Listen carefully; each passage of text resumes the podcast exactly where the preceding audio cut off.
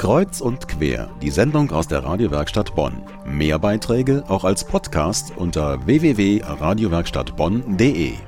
Er hatte ein halbes Jahr Zeit, Bonns Klänge und Geräusche zu erforschen und daraus ein Kunstprojekt zu machen.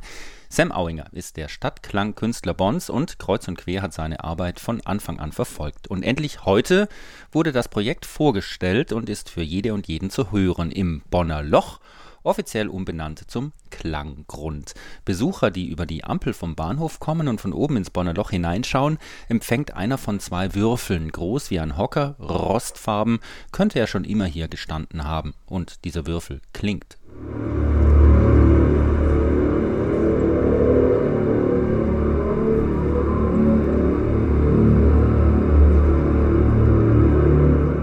Es ist Verkehrslärm oder Verkehrsgeräusch von direkt gegenüber vor dem Bahnhof, verfremdet mit einem tiefen, warmen Brummen.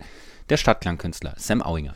Auf dem Kontinentalgebäude hängt ein Resonanzrohr. Dieses Rohr nimmt diesen Straßenklang auf, transformiert ihn auf eine Obertonreihe. Die Obertonreihe ist definiert aufgrund der Länge des Rohrs. In beiden Fällen, sowohl bei der Flusshafe wie dort handelt es sich um ein tiefes D.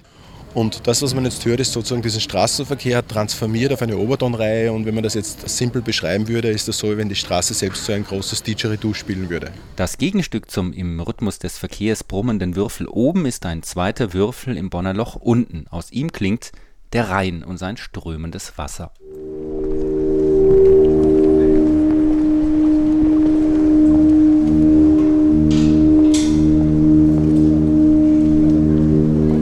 Aufgenommen wurde das Geräusch des Rheins unter Wasser mit einer Wasserharfe, ein Holzstock mit zwei Saiten. Das Wasser bringt sie zum Klingen. Mikrofone nehmen das Ganze auf.